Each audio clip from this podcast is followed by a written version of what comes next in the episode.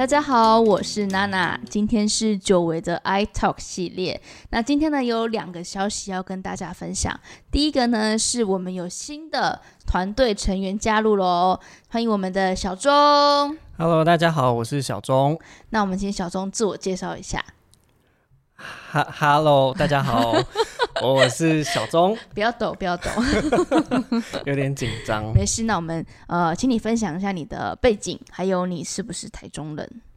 对，我是台中人。嗯，那我是大概是从国中的时候才搬来台中的。嗯，对。然后我大学的时候学的是传播，所以有接触到像广播啊，然后广告跟电影。嗯，那后来就是自己对电影这一块特别有兴趣，对，所以在研究所的时候又去念了电影管理，嗯、所以我主修的是策展跟评论的这个部分。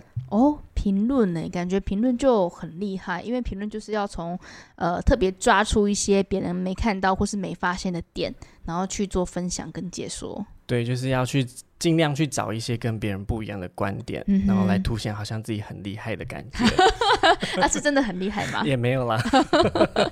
哎、欸，那小钟可不可以跟我们分享一下，你觉得人生的必看清单？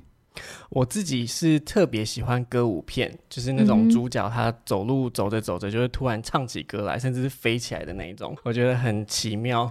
嗯哼，所以像那种印度宝莱坞的那一种一系列的片子，你应该都蛮喜欢的哦。对，但是可能就是宝莱坞的片场比较长，我自己有点会坐不住。嗯哼，那你推荐几部就是你刚刚所说的是长度适当的歌舞片给我们的听众朋友？哦，我个人最爱的就是《La La Land》这部片子，《La La Land》对，越来越爱你这部。嗯、好，观众朋友们记得去看。那接下来是我们的第二个消息，对，我来帮娜娜跟大家宣布好了，好，就是娜娜即将要从爱博学院毕业，然后要前往欧洲去深造。对，我即将要毕业，然后呢要去欧洲深造工作这样子。对，我其实蛮羡慕娜娜，因为去欧洲。嗯这件事情本身就很值得令人羡慕啊，因为可以去欧洲看很漂亮的风景啊、教堂等等。嗯，对。那我其实觉得最有趣的一点是我跟娜娜说，哎，欧洲是很多银发产业的先驱。哎，对，他当时跟我提到这件事情的时候，我超惊讶，没有一个。刚认识的朋友，就是听到我要去欧洲的时候，我要去工作的时候，就说：“哎呦，那个欧洲的英发产业多么的成熟咯，然后有哪些值得台湾借鉴的地方？”我说：“哦，哎呦，这个年轻人不一样哦，跟别人不一样哦。”他在那边跟我分享英发产业有哪些项目，对，分类什么呃住宅呀，或者说使用的东西设备之类的详细情形，我们请小钟来给我们详细介绍一下好了。对，为为了证明我说的没有错，还特地上网去找了一些资料来跟娜娜分享。对，就是网络上面说，欧盟有二十七个国家，他们在二零一九年的统计呢，六十五岁以上的高龄人口已经达到了九千零五十万人了。嗯。这也就是说，就是平均每五个人里面就有一个是六十五岁以上的长辈哦。嗯，对，那这个比例其实已经超过百分之二十了，也就是说，欧盟已经正式迈入了超高龄社会。那这个超高龄社会呢，台湾也即将在二零二五年的时候就会进入到这个超高龄社会的结构。嗯。当老年人口比例达到百分之二十以上的时候，也就是说，我们身边可能随时走在路上都会遇到很多长辈。你说的好像我们现在路上不会遇到长辈一样。哎，不一定啊，因为很多人就是很多人想象的长辈可能是住在疗养院里面的。哦。对，他他可能比较少。想象的到，想象得到，说他是很很健康的走在路上逛街啊、买菜等等的。嗯，对，这也是说我们台湾其实，在面临这个银发产业的这个趋势的时候，其实也应运而生了很多跟银发产业有关的，像是银发住宅，嗯，或者是一些呃。辅具啊，甚至是保健等等的这些产业的东西。嗯、那天小钟跟我讲说，你知道吗？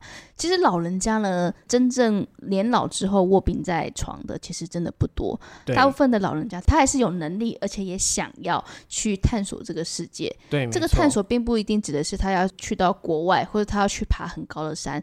他可能就是享受跟以前青壮年时候他忙碌的工作生活不一样的生活环境，可能拾花弄草，或是跟自己的好朋友们。一起执行一些梦想中的事情。对，像我最近就有看一部日剧，还蛮红的，就是重启人生，嗯、不知道各位听众有没有看过这一部？嗯、那里面有几幕，我觉得自己感触也是蛮深的，是就是像里面有几个好朋友、好姐妹，然后他们就是相约老了以后要一起住进到疗养院里面。对，然后一起坐着会飞的轮椅，因为那时候可能已经科技很发达，uh -huh. 轮椅都会飞了。对，uh -huh. 对，那他们就可以坐在会飞的轮椅上面，然后从早聊到晚，有聊不完的话题。Uh -huh. 对，我觉得那个画面其实是蛮吸引人的，就是我们可能也已经开始在规划说年老之后要住在哪里，然后要跟谁一起住。对，我觉得这些问题我们都可以提早去做准备，甚至是提早帮我们的父母做准备，都是可以的。嗯哼嗯哼。哎，那小钟，因为你刚刚有提到说欧洲它其实欧盟很大嘛，那有很多个国家，那你这边有没有一些实际的数据或案例是关于呃这些银发产业在欧洲的执行状况？有，像我就听说荷兰，它有在推动一个轻盈共居的运动。嗯，就是长辈他可能呃子女都已经离家了，他们在外外地工作，那他在城市或者是他的居住的地方，他有自己的房子，嗯，可是这个房子都是只有他一个人在独居。对对，那可能就会有年轻人来到这个城市，想要工作或者是念书的时候，他也需要有住的地方，那就可以透过政府的媒合，让年轻人住进这个老人的家里面。那老人有空屋，他提供住宿的空间，年轻人就可以付出他的劳力或者是时间来陪伴长辈去上街采买啊，或者是陪他一起吃饭。那其实都在解决老人家他们有独居孤独的问题，然后也减轻了年轻人在房租上面的一个负担。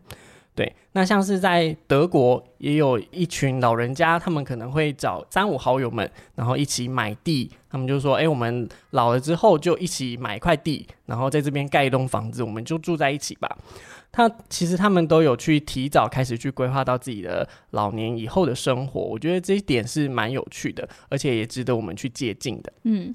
感觉非常精彩，而且像我知道亚洲国家日本的话，它也是比台湾早进入这个高龄化社会嘛。那其实确实哦，高龄化社会是世界上每一个国家将来都会面临到的问题。没错，对，所以我觉得这个是之后我们在爱博学院或许可以讨论到的议题。对，那也期待之后如果有这个机会的话，我们有更多更精彩的内容。那大家都要记得追踪爱博学院哦。好，那今天的节目内容呢，就到这个地方。期待之后小钟带给我们新的 Archi Talk 的这个新体验哦。好，那我们一起跟大家说，拜拜。拜拜。